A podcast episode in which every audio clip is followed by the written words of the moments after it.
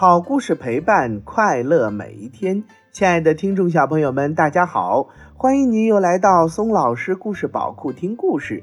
今天啊，松老师给大家带来的故事是四大名著《三国演义》里面的一个故事，名字叫做《空城计》。好了，宝贝们，接下来我们赶紧来听这个《空城计》。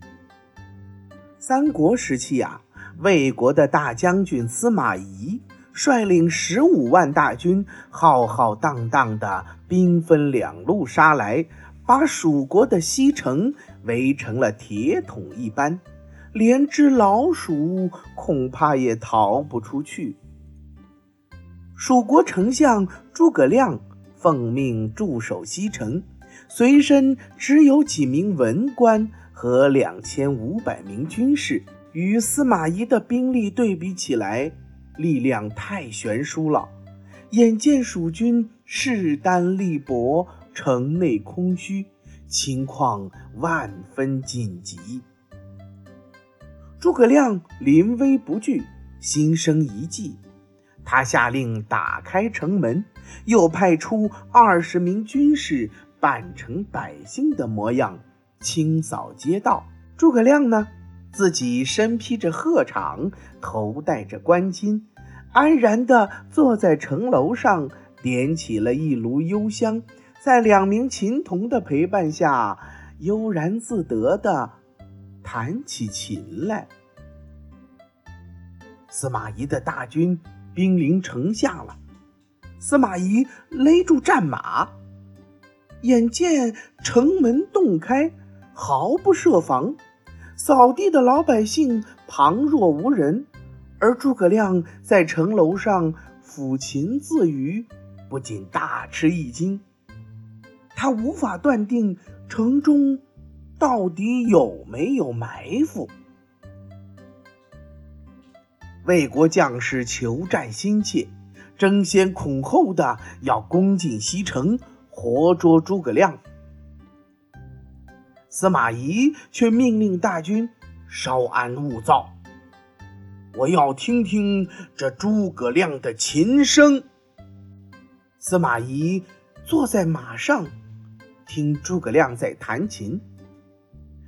只见这诸葛亮弹的是如痴如醉，琴声里面纹丝不乱，悠然舒缓。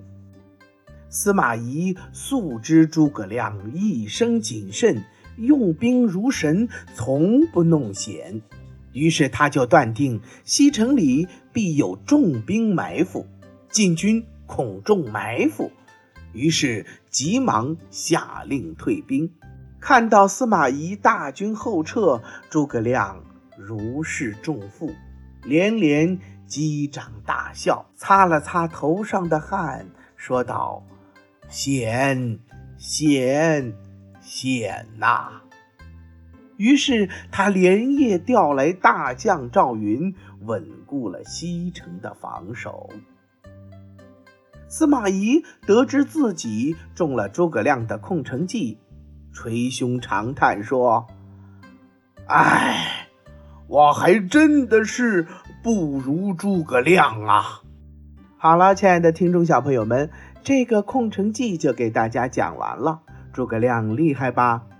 有的小朋友会提出一个问题，他说：“宋老师，您读错了，您读的这个字儿念空啊。”嗯，这个小朋友非常棒。是啊，这个字念空，也念空，还念孔。对了，这个字儿是一个多音字。念空的时候呢，表示不包含什么，没有内容，没有结果，白白的，也只离开地面的，在地面上面的地方，比如说空洞、空跑了一趟、空口无凭、空气、空军。而他读空的时候呢？也有几个意思，第一个叫做使空腾出来，比如说我们常说，同学们要空一个格再写这字儿，要空一个格，这个字儿就念空。还有呢，是闲着没有被利用的，比如说空白、空地，可千万不要念成空白、空地哦。还有表示亏欠、亏空、亏空，它读孔的时候啊，就是指动啊，这就是这一个多音字。好了，亲爱的宝贝们，今天的故事就给大家讲完了。听了这个故事，你有什么想法呢？不妨把它画出来，或者是说出来，发送到宋老师故事宝库吧。